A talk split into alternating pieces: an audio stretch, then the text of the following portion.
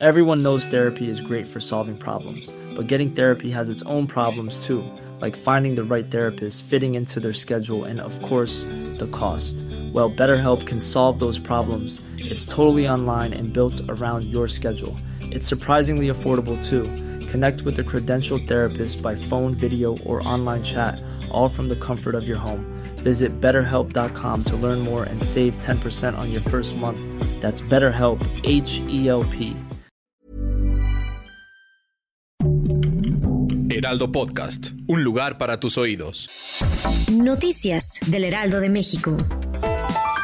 Luego del temblor de 5.1 grados con epicentro en el estado de Guerrero, el cual activó la alerta sísmica en la capital, la Catedral Metropolitana de la Ciudad de México presentó daños. De acuerdo con información del Servicio Sismológico Nacional, el movimiento fue a las 3.17 horas y se activaron las bocinas de alerta en dichas entidades, así como en partes de la Ciudad de México.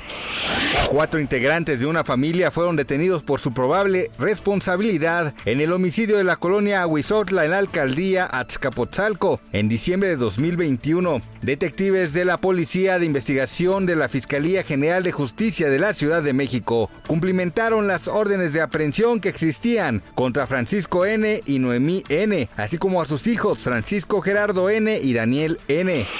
Facebook causó indignación en Estados Unidos por colaborar con la policía en la investigación de un caso de aborto, una actitud que también provocó temores a que la plataforma se convierta en una herramienta para reprimir esta práctica. La ira aumentó cuando se conoció que la red social había entregado a la justicia mensajes que una madre envió para ayudar a su hija a abortar.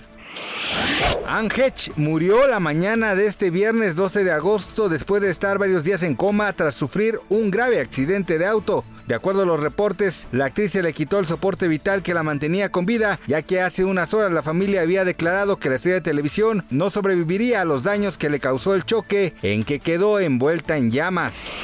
Gracias por escucharnos, les informó José Alberto García. Noticias del Heraldo de México.